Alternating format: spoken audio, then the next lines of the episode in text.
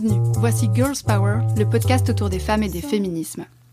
Ici, on discute avec des autrices de leurs livres, de leurs expériences et leurs réflexions autour de l'histoire des femmes, l'évolution des féminismes, l'écoféminisme ou les sorcières. Les maîtres mots sont la bienveillance, l'écoute et le partage. Je m'appelle Marie, je suis libraire, et à l'origine Girls Power est un cycle de soirées ayant lieu dans la librairie où je travaille. Vous vous apprêtez à écouter l'enregistrement de l'un de ces moments. Bienvenue dans le monde de Girls Power.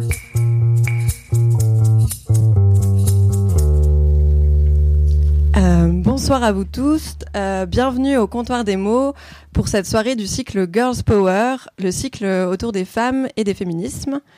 Bonsoir à vous Titiou Lecoq. Bonsoir. Euh, on est Jeanne et Théo, on est libraire au comptoir des mots et on est ravis de vous recevoir ici ce soir. Il y a eu déjà c'est la quatrième visite du coup.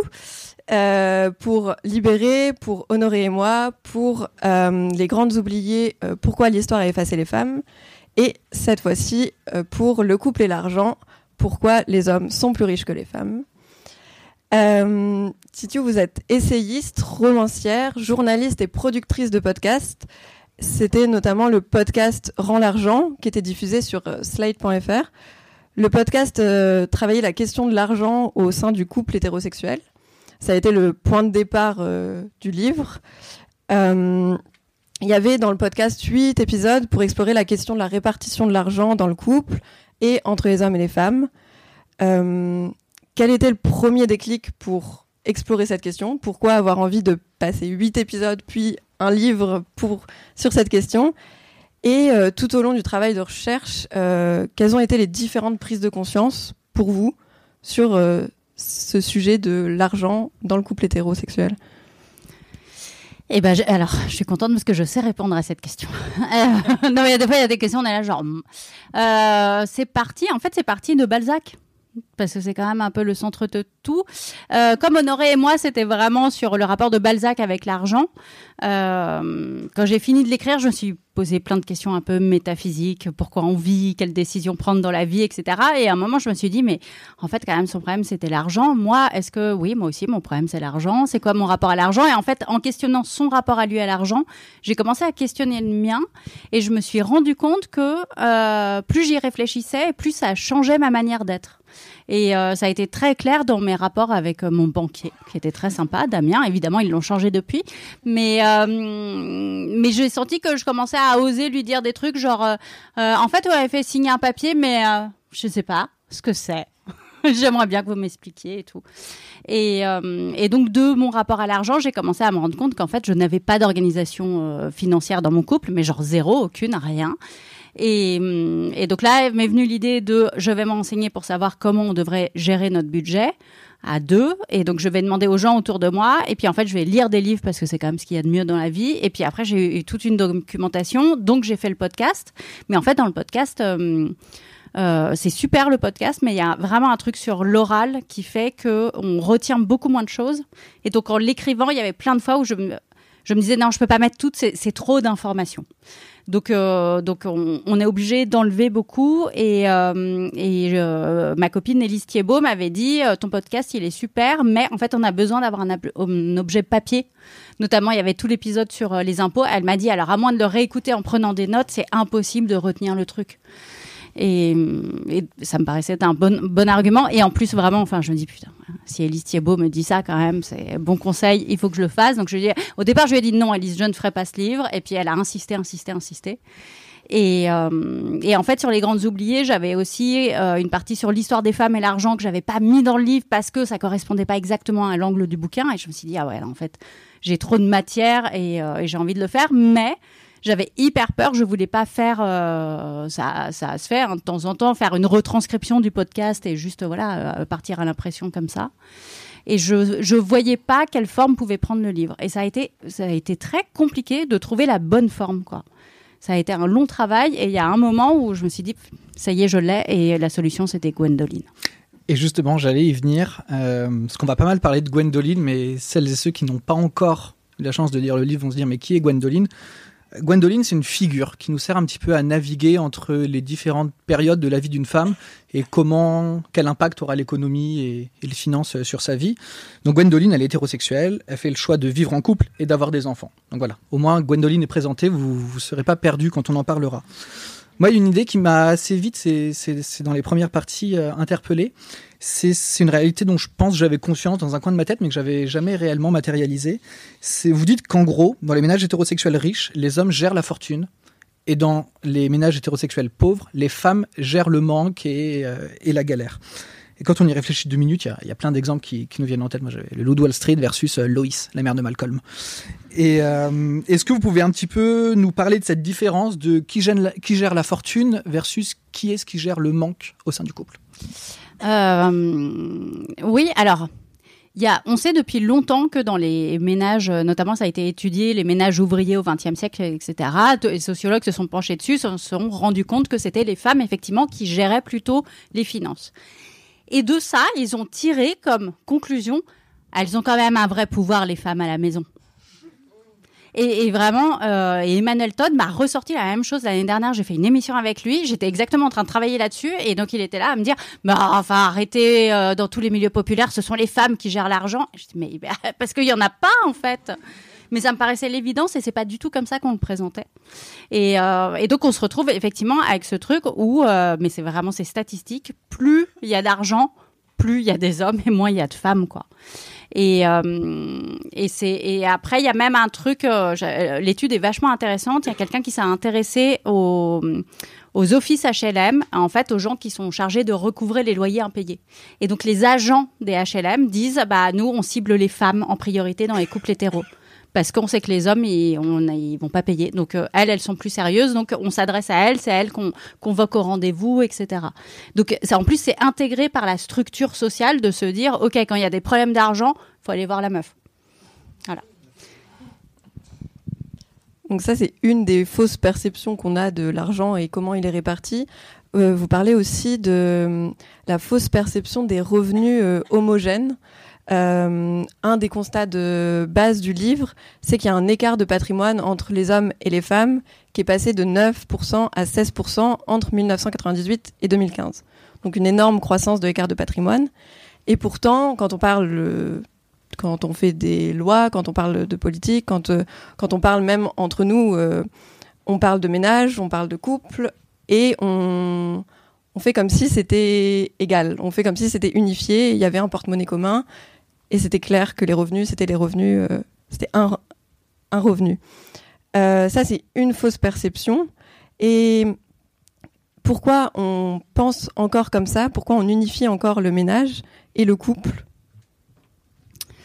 euh, alors oui, clairement, mais ça, oh, bah, on le sait tous, euh, tout, on l'entend au journal, euh, pouvoir d'achat des ménages, l'indice de confiance des ménages, c'est vraiment une unité économique. c'est une vieille vision, alors on a envie de dire patriarcale, mais les sociologues préfèrent conjugaliste. de voilà de voir qu'il y a une unité une unité économique alors ça se bouscule dans ma tête parce que ça implique plein d'autres choses derrière mais je vais essayer de repartir d'un truc simple. Euh, donc on le présente comme ça et, euh, et je raconte, c'était Catherine Marsal, euh, une féministe suédoise qui avait fait un bouquin qui s'appelle Le dîner d'Adam Smith, où alors ça raconte ce truc génial. Donc Adam Smith, c'est le premier économiste un peu du libéralisme et tout, et qui explique que votre dîner le soir, votre steak, il n'arrive pas par générosité dans votre assiette, c'est parce que le boucher, il a un intérêt économique à vous vendre ce steak, et donc en fait c'est l'intérêt personnel et économique qui fait tourner le monde, quoi. Sinon, il y aurait rien.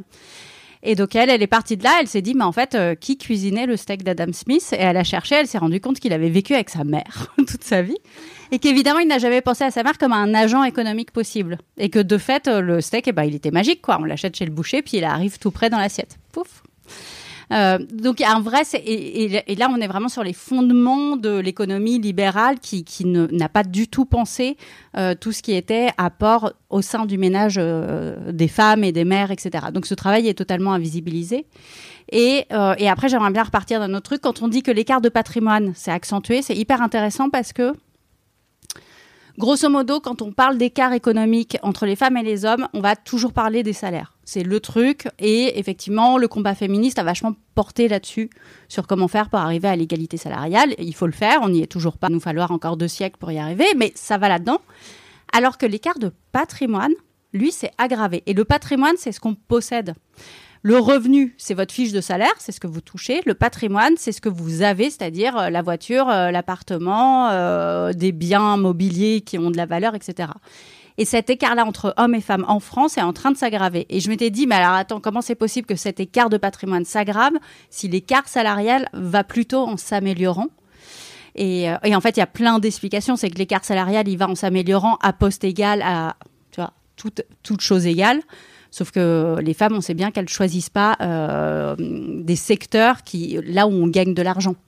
Donc euh, déjà, elles partent défavorisées là-dessus. Et après, en fait, des décisions que tout le monde prend au jour le jour, euh, en couple contribuent à appauvrir les femmes, mais sans qu'elles s'en rendent compte. Et sans que les hommes non plus, les hommes se disent pas, ah, bah, je l'ai trop arnaqué, elle, non, évidemment, non. Et je pense même qu'ils se disent, je suis plutôt généreux je suis plutôt, ouais, je suis plutôt de gauche dans mon couple. Mais en fait, non. En fait, si on regarde la réalité, tu n'es pas du tout de gauche dans ton couple.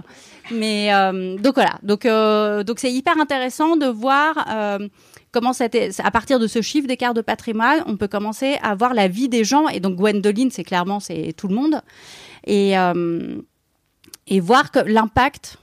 À la fin du livre, je me suis dit c'est ça en fait. Le livre, c'est l'impact économique de décisions on sait qu'on a un impact économique dans le monde du travail. Et en fait, quand on rentre à la maison, on pense pas qu'il y a de l'économie. Mais en fait, si. Et moi, une des décisions, voilà, euh, où je m'étais dit, bah non, alors moi, je veux pas me marier parce que pour plein de raisons, je ne veux pas me marier, gna gna gna. Et je sais que quand on se marie, on signe un contrat de mariage et c'est une décision économique. Ça, c'était très clair dans ma tête. Et j'avais pas vu que mon refus de me marier avait un coût économique, en fait, pour moi. Et qui est assez lourd et assez conséquent et dont je n'avais pas du tout conscience. Et j'ai eu conscience quand j'ai commencé à m'enseigner. Il fait chaud. Et quand on parle des salaires aussi, il y a une, autre fausse perception euh, qui est qu'on pense au salaire des femmes comme un peu le salaire d'appoint. Euh, le salaire des hommes euh, voilà, va pourvoir à toutes les nécessités et les femmes vont, vont compléter ce salaire s'il y a besoin. En quoi c'est une fausse perception aussi, cette idée du salaire d'appoint qui est le salaire des femmes? Alors, je sais, je sais pas d'où elle est venue parce qu'au départ, il y a quand même l'argument des patrons de dire, bah non, elles sont mariées, donc elles n'ont pas besoin qu'on les paye autant que les hommes. Et donc, euh, une historienne dont je raconte les travaux, c'est hyper intéressant, c'est sur la Première Guerre mondiale. Donc, on connaît tout le truc, elles vont remplacer les hommes dans les usines et tout. Et en fait, je m'étais jamais demandé, ouais, mais elles sont payées combien en fait? Est-ce qu'elles ont le même salaire que les mecs qu'elles remplacent? Eh ben non, pas du tout. C'est-à-dire que les hommes étaient payés en fonction de leur qualification, de voilà, euh, du poste qu'ils occupaient. Les femmes, il y a eu une espèce de salaire féminin de SMIC féminin mis en place, peu importe ce qu'elles faisaient, c'était voilà, et il était évidemment inférieur au salaire masculin parce qu'on se disait, en gros, ils avaient calculé genre, bah, combien ça bouffe par semaine une femme, ça, voilà, bon, bah, ça boit pas, ça fume pas, voilà. Donc, euh, ça n'a pas besoin de plus, et on avait établi comme ça le salaire. Mais en vrai, euh, il y a euh, notamment une femme économiste qui s'est intéressée à cette question et qui s'est rendue compte que dans les couples hétéros où on met pas tout en commun, en fait, comme les femmes gèrent beaucoup de dépenses euh, comme ça de la vie quotidienne, elles vont avoir tendance à payer avec elles leur argent en premier. Et en fait, ce qu'on pense être, donc elles ont un plus petit salaire, ce qu'on pense être le salaire d'appoint, et en fait le premier mobilisé pour faire les courses, pour payer plein de choses. Et derrière, euh, l'homme, lui, la totalité de son salaire va pas y passer. Et donc, il va garder effectivement une partie. Il est plutôt, en fait, c'est ce qu'elle montre, les hommes ont plutôt le salaire d'appoint par rapport aux dépenses de ménage des enfants, etc. Et en dehors des salaires, vous revenez dans un chapitre sur la taxe rose, donc ce qu'on fait payer aux femmes parce que ce sont des objets destinés à des femmes. Donc là, on voit vraiment comment le sexisme s'inscrit dans le capitalisme. Est-ce que vous Hum, comment, pour vous, euh, on doit enfin, réfléchir à son féminisme en passant par l'anticapitalisme et en essayant de développer une égalité financière Comment les trois peuvent s'imbriquer? Comment on peut tendre vers cette égalité tout en ayant en tête des idéaux euh, euh, anticapitalistes et féministes? Oui, mais alors ça, c'est un peu l'arnaque, quoi. Non, mais c'est. Euh, l'autre jour, je faisais une table ronde avec Blanche qui a fait la BD Mythe et Meuf. Sabat. Et elle, me- elle me disait, euh, donc voilà, elle, est dessinatrice, elle vit de ses dessins, elle est engagée, elle est féministe, elle fait des dessins féministes. Et donc il y a des gens qui lui ont dit, ah ouais, donc en fait tu te fais de l'argent avec des dessins féministes. Genre bravo meuf. Bah ouais, mais c'est son métier quoi. Enfin. Et donc c'était horrible. Je me disais, mais évidemment, jamais hein, les mecs on les fait chier avec ça. Genre euh, Pablo Servigne, on lui dit pas, il a fallu combien d'arbres pour, euh, euh, tu vois, faire ton bouquin. Là, les meufs à chaque fois. Donc il y a quand même. Alors je me dis, oui, effectivement. Moi je me souviens quand j'étais plus jeune, j'ai fréquenté la fête de lutte ouvrière. Bon. Et alors vraiment tous mes scrupules de ce jour-là se sont évanouis le jour où j'ai découvert que les mecs et les meufs de lutte ouvrière, en sortant de la fête de Hello, et c'était super sympa, ils allaient au McDo manger. Et j'étais là, genre, mais comment c'est. Ah et vous brûlez pas en enfer, qu'est-ce qui se passe et tout. Il m'avait dit, bah non, franchement, il y a le McDo, euh, c'est pratique. Enfin, tu vois, oui, ça va, on passe assez de temps à lutter contre le capitalisme, on a bien le droit de bouffer un hamburger. Je là, ah ouais. Et, je, suis d'accord avec ça. Et je pense qu'à un moment, il faut arrêter de se culpabiliser. Et donc, euh, et à la fin du livre, je suis même sur le truc inverse. Euh, on peut renverser les choses et se dire euh, je suis une femme et je veux euh, reprendre le pouvoir euh, sur mon argent, et ben en fait c'est un acte féministe et c'est un acte politique et donc c'est un acte de gauche. Et voilà, enrichissez-vous, mesdames, c'est révolutionnaire. Non mais, tu vois, genre, hmm, pourquoi c'est toujours à nous qu'on demande des trucs euh, Voilà, bref. Donc j'ai pas la solution parfaite et moi je ouais je peux sortir de la fête des Hello et aller bouffer un McDo et je me dis Ouah, finalement tu vois c'est pas ça. Ah, Arlette Laguillet vous en voudra pas. Euh, Oui alors j'ai pas vu Arlette euh, au McDo. Au McDo. hein, euh. Moi, je voulais euh, vous poser une question sur un autre point euh, qui, pour moi, est hyper important dans ce bouquin, c'est les métiers du care. Les métiers du care qui regroupent des métiers où euh, on doit s'occuper d'autres personnes, donc les aides-soignantes, les infirmières, etc., qui sont des métiers quasi exclusivement féminins et tous mal payés.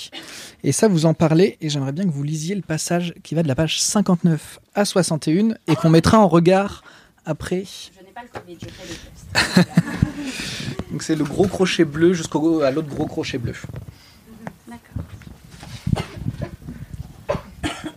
Pourquoi ce passage ah, Non, tu me répondras après. Prépare ta réponse.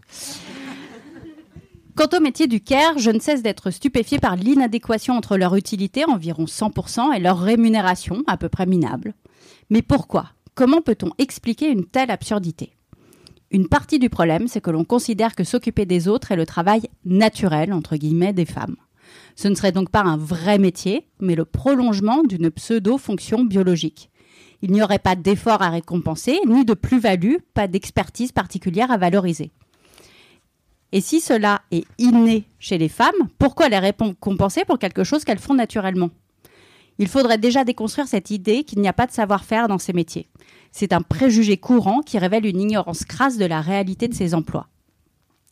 Derrière ce préjugé sexiste, on croit souvent un préjugé raciste qui explique que, dans ces emplois, on trouve essentiellement des femmes racisées qui y seraient destinées.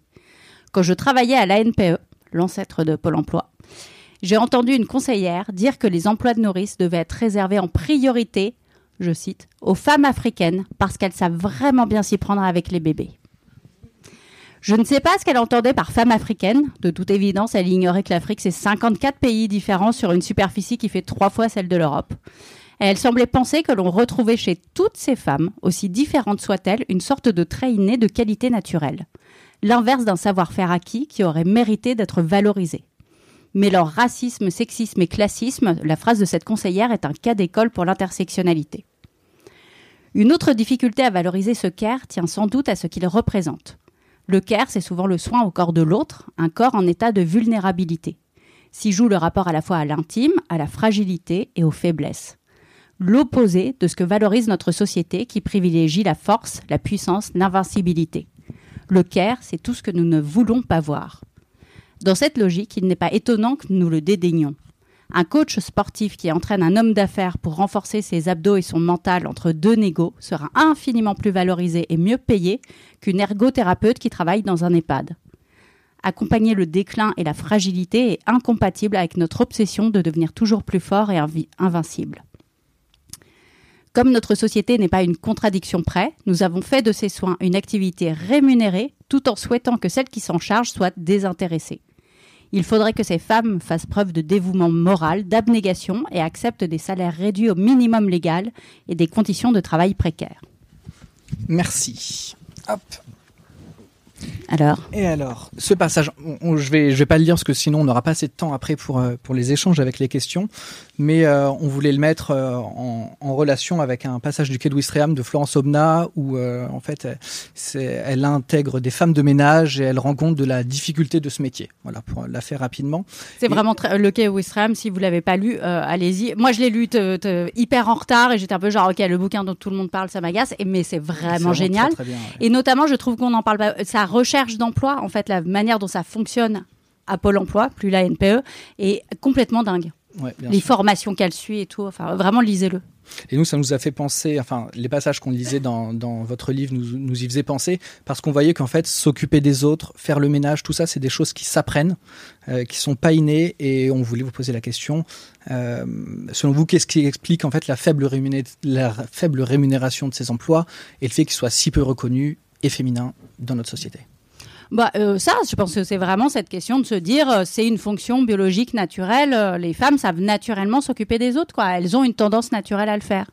Et, donc, et donc, on voit pas. Ce qu'on valorise dans notre modèle économique, c'est c'est même pas de l'expérience, quoi. C'est avoir acquis un savoir-faire, une formation, euh, un truc diplômant, quoi. Enfin, et donc euh, on se dit ah bah non, bah faire le ménage, pff, ah, ça doit pas être bien compliqué. Mais enfin, il est évident que tous les mecs qui disent ça, quand elle le raconte, Florence Opnas, qu'elle raconte le nettoyage euh, des cabines dans le paquebot, mais c'est juste. Et elle dit qu'elle n'y arrive pas en fait. Elle tient pas le rythme, elle a pas la bonne méthode, elle sait pas comment s'y prendre. En fait, il y a un vrai truc à apprendre quoi.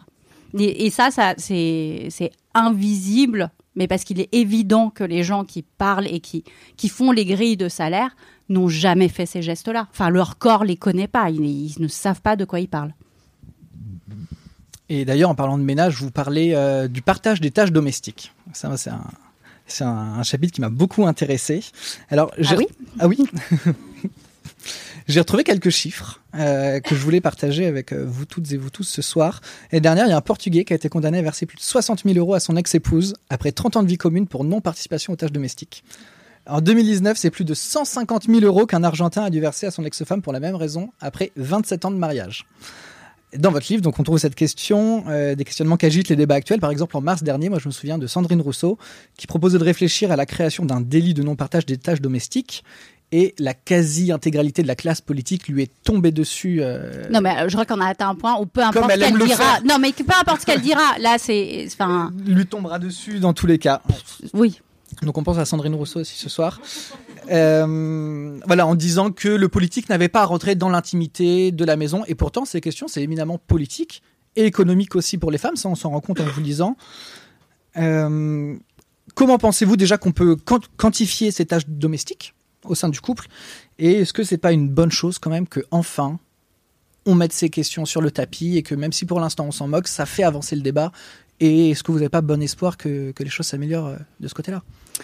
Euh, alors, c'est pour ça que moi, en solution collective, euh, quand j'avais fait Libérer, je m'étais dit, bah, en fait, faut refaire des cours d'éducation ménagère obligatoires pour les filles et les garçons à l'école, en fait. Euh, parce que parce que c'est un sujet euh, sur euh, c'est une cause d'inégalité. L'école est censée lutter contre les inégalités. Bon bah voilà il faudrait en passer par là. Je maintiens que ça serait une bonne idée. Bizarrement j'ai été peu écoutée là-dessus. Euh, et et après tu me disais sur ce qui est intéressant c'est comment enfin c'est intéressant c'est non ce qui est stupéfiant c'est comment j'ai fait un livre entier sur les tâches ménagères. Un très bon livre mais alors sans sans parler une seule fois d'argent euh, si je si je Alors disais déjà que les métiers du care étaient mal payés. Mais sinon je n'avais pas du tout. Et donc là c'est vraiment comme si j'avais repris le truc en disant alors en fait. Et, euh, et c'est- juste ce qui est hallucinant c'est comment euh, il y a les décisions qu'on va prendre de façon individuelle. Et puis après en fait il y a un un système social français qui euh, encourage ce genre de choses. On a un système fiscal qui encourage l'égalité pour un couple. Fiscalement, ça n'est pas du tout intéressant. Ce qui est intéressant fiscalement, c'est d'avoir une inégalité de revenus de salaire entre les deux. Et donc, vraiment dans le livre, j'essaye de décortiquer le moment où Gwendoline se dit, bah, en fait, je vais prendre un temps partiel euh, puisque j'ai envie de m'occuper des enfants le mercredi. Ok, super. Et donc, bah, évidemment, elle pas travailler le mercredi, euh, bah, perte de salaire. Bon, mais ça, c'est l'évidence. Mais en fait, euh, perte de cotisation sociale. Et à la retraite, elle le sent. Et puis en fait, perte de promotion au travail. Bah, parce qu'elle va pas avoir une promotion alors qu'elle n'est pas à temps complet. Parce qu'on se dit, elle est démobilisée, elle, a- elle en veut pas, quoi. Et quand elle va vouloir repasser à temps complet et se relancer dans sa carrière professionnelle, en fait, elle va sentir que bah non, bah, bah, non, c'est trop tard, quoi. Donc elle, ça, voilà, sur sa carrière professionnelle, c'est là où l'écart de salaire va se creuser de plus en plus. Et de l'autre côté, et ça c'est vraiment un truc, euh, un temps, euh, prendre son mercredi, c'est pas un jour de week-end en plus, quoi. Non, on est d'accord. Donc en général, le mercredi, on fait quoi? Eh ben, on en profite pour, ah ben, on, on emmène les enfants à toutes les activités. C'est juste l'enfer. La journée ressemble à un gruyère.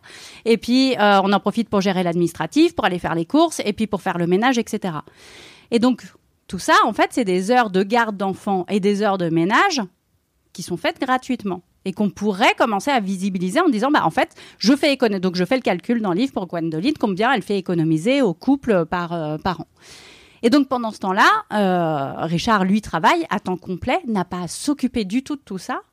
Et au moment où ils doivent acheter une nouvelle voiture, il dit bah tu gagnes moins, c'est normal, je paye la voiture, il y a pas de souci. Et elle se dit putain mon mec est vraiment cool quoi.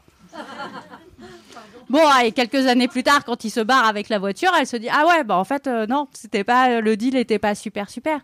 Et mais donc comment en fait cette accumulation sur cet écart de patrimoine, on se dit mais comment ça les chiffres peuvent être euh, aussi importants, l'écart mais même de salaire au sein d'un couple moyen en France euh, entre hommes et femmes, c'est 32 c'est- mais moi, ça me pas. Alors, ça veut dire qu'à Paris, ça fait 1180 euros de différence de salaire entre hommes et femmes au sein du même couple. Mais c'est juste euh, fou. Et, hum, et ça, c'est la moyenne, quoi. Là. Et, hum, et donc voilà, comment toutes ces décisions, ça amène à ça? Et puis, bah, en fait, ça suffit pas parce que euh, l'État français, il s'est dit ah bah. Richard, il est vraiment trop sympa, euh, il paye euh, des trucs pour Gwendoline, euh, faudrait quand même lui faire une petite ristourne fiscale. Et donc, bah, Richard, il a une niche fiscale, donc il paye moins d'impôts parce que Gwendoline travaille moins et qu'elle fait tout gratuitement. Et, et en fait, quand, quand on déplie le truc, on se dit, mais ah ouais. Et donc, collectivement, nous payons pour Richard pour qu'il puisse faire sa carrière pendant que sa meuf euh, s'occupe de la maison. Je dis, mais c'est dingue. Et alors, sur les impôts, par exemple, le quotient euh, familial, le nombre d'enfants que vous avez, l'avantage fiscal que vous pouvez en tirer, il est plafonné. Bon. Le quotient conjugal, il n'est pas plafonné. C'est-à-dire que Bernard Arnault, c'est très intéressant pour lui d'avoir une femme qui ne travaille pas, ça lui fait énorme, un énorme dégrèvement. C'est, non mais c'est fou, c'est le premier truc que je, je dis, mais ça, on peut le plafonner quand même, ce quotient conjugal. Et, et donc voilà, donc quand on déplie, en fait, tout ça mis bout à bout, on, ouais, on se rend compte de l'accumulation et à la, à la fin, ça creuse des vraies inégalités et au niveau de l'ensemble de la société et au niveau juste des couples euh, à la fin de vie, quoi. Enfin, et on le voit sur le niveau des retraites, c'est une catastrophe. La pauvreté des femmes à la retraite, c'est un vrai sujet. Oui, je suis un peu partie. J'ai mis le bazar dans les questions là, c'est ça, non? Euh, non, dans le livre, vous répétez euh, beaucoup, beaucoup de fois que la clé un peu pour euh, déjouer tout ça, ou en tout cas euh, négocier tout ça, c'est de savoir avant, de savoir avant de se marier ce que ça fait de se marier, de savoir euh, avant la séparation, voilà, d'anticiper que peut-être un jour on va se séparer. Et vous parlez d'une potentielle éducation financière. Pour vous, ce serait quoi une éducation financière idéale pour que les femmes et hommes arrivent dans la vie adulte en ayant les mêmes clés, en sachant ce qu'il faut faire et en, étant au courant Surtout les femmes, du coup. Ouais, euh, bah, idéal, je sais pas, mais déjà euh, sur l'éducation financière, j'ai l'impression qu'il y a un vrai truc de classe sociale parce que j'ai une amie d'origine sociale différente de moi, donc nettement plus aisée. C'est-à-dire qu'elle a un, not- un notaire de famille, quoi. Je what? Elle était là, genre, toi, t'as pas de notaire de famille? Non, tu vois, quand tu payes le loyer du HLM, t'as pas un notaire pour faire ça, quoi. Et, donc, mais en fait, le notaire, derrière, ça veut dire que euh, euh, quand elle s'est installée avec euh, son compagnon, qu'ils ont acheté leur premier appart, en fait, sa mère lui a dit Attends, on va faire un tableau, je vais t'expliquer, machin, tout ça. On va passer chez le notaire, on va voir pour tes intérêts. Pour ma... Enfin, en fait, la famille était là derrière pour défendre ses intérêts et lui expliquer. Et c'est aussi ma seule pote qui n'a jamais hésité à demander des augmentations. Mais alors vraiment, elle ne voyait pas le souci. Donc il y a quand même un truc et de genre et de classe sociale qui se croisent de pas oser, de pas savoir, de voilà. Et euh, donc je pense que là, il y a un premier levier, c'est effectivement de comprendre et de comprendre ce qu'impliquent nos décisions. Alors c'est le truc un peu facile, mais euh, mais n'empêche que à chaque fois qu'autour de moi des gens se sont mariés, c'était le traiteur, on hésite vachement, c'est pas trop. À ton avis, on fait plutôt quoi? Plutôt asiatique, plutôt moyen. Et le contrat de mariage, euh, il m'en parlait jamais, quoi. Mais en fait, je dis, euh, c'est beaucoup plus important. Je pense que dans 15 ans, ton traiteur, tu t'en fous un peu. Mais par contre, ton contrat de mariage, tu te dis, j'aurais dû m'y intéresser un peu plus.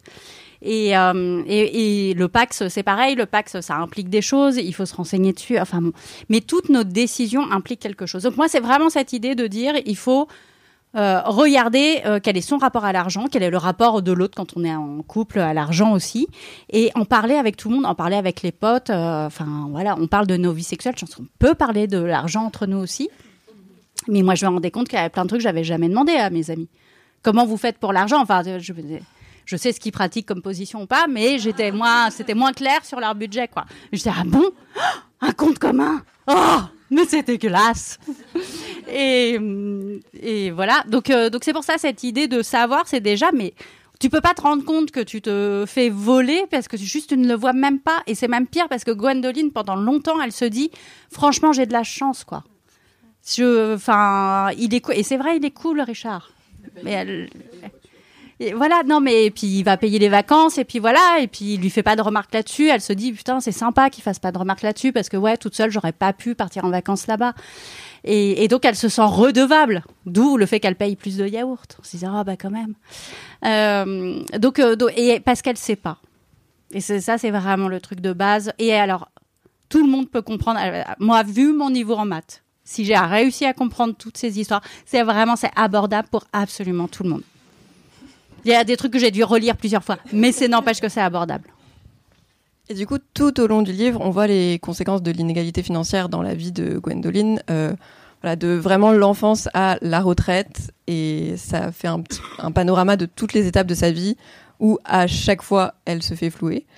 Et mais vous signalez quand même régulièrement que c'est euh, avant tout des choix politiques qui déterminent ça, que c'est des, lois, que c'est par exemple la conjugalisation de l'impôt, que c'est vraiment des décisions, des choses pensées. Euh, vous citez également des personnes qui militent euh, pour la déconjugalisation de l'impôt, par exemple. Et le livre se clôt par une liste de conseils pour négocier dans son couple, avoir une, égalité financière entre hommes et femmes dans le couple. Euh, de la même manière, comment vous feriez une liste de conseils euh, pour le collectif, pour contre, enfin, quelle, quelle loi nous empêche d'accéder à des égalités financières, quels changements concrets de l'ordre général il faudrait mettre en place pour détricoter tout ça et et pour pouvoir avancer aussi euh, donc de manière collective et individuelle euh, Alors oui, il y a eu aussi dans l'idée du livre, c'était de me dire, euh, mais je l'ai déjà dit, je, l'ai déjà dit l'année dernière, c'est Emmanuel Macron m'appelle, bonjour, demain j'ai une demi-heure, vous venez à l'Elysée, vous me dites euh, la réforme féministe qu'il faut faire passer. Et je m'étais dit, ok, j'y vais, donc je lui dis, abolir le patriarcat. Voilà vous votez ça à l'Assemblée, ça se passera très bien. Et donc je disais, en fait, j'ai pas, je sais pas quoi, j'ai pas un truc hyper précis. Euh, je euh, j'ai travaillé sur plein de sujets, mais en fait, j'ai pas de loi que je pourrais porter et, et, là, en passant sur le côté économique, euh, sur ce volet-là, je me suis dit, bah là, je sais. Là, je sais sur la décon sur, typiquement le quotient conjugal qu'il faut qu'il faut plafonner, déconjugaliser l'impôt, etc. Et en fait, ce qui est intéressant là-dedans, et là, je pense que ça serait ententable par des politiques, sauf Gérald Darmanin.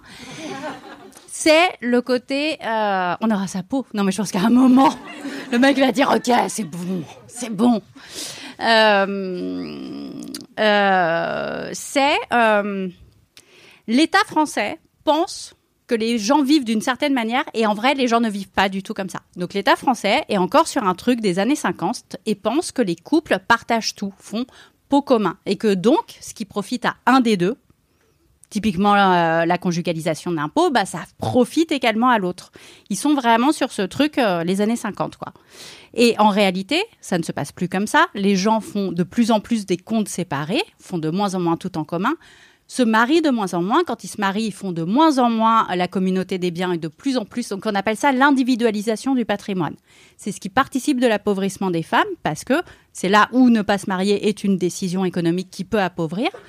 Euh, parce que l'État continue à faire un truc qui va avantager les plus gros revenus, grosso modo, et euh, sans se rendre compte qu'en vrai, non, l'avantage fiscal de Richard, eh ben, il va pas le partager avec Gwendoline parce qu'ils n'ont pas le même compte et qu'il garde des choses de son côté.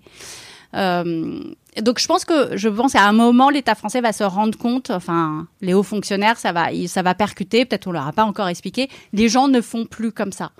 Et alors j'étais un peu optimiste et après euh, Emmanuel Macron a dit ok moi je sais il y a un problème dans les couples en France, il y a une vraie inégalité. Je propose qu'on conjugalise l'impôt des gens qui sont pas mariés ni en Pax. Je dis, ah bah non, parce qu'on veut exactement l'inverse. Envers de te demander de dire que les gens pouvaient avoir des impôts séparés. Et donc là, c'était ça, c'était une promesse de campagne et ça fait rêver.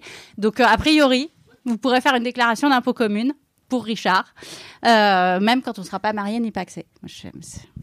Mais peut-être qu'on lui a pas on lui a pas fait la bonne fiche et, euh, et je suis sûre que quand je vais lui expliquer autour, tu vois, euh, d'un petit McDo, il va faire mais bien sûr. et, et on a toujours Gérald Darmanin. Oui, bon, ça c'est oui. Prochain problème. Euh, merci Titu, merci et bravo. Merci. C'était Girls Power. Si ça vous a plu et que vous trépignez d'envie de nous le dire, on est joignable sur Instagram et sur notre site librest.com. Vous y trouverez aussi les livres et les autres références dont on a parlé. J'y mets aussi les prochaines dates des soirées Girls Power et des sélections thématiques, comme des idées de livres féministes pour enfants ou des livres sur les sorcières ou sur l'afroféminisme, et toutes les infos de ce podcast. À bientôt pour le prochain épisode de Girls Power.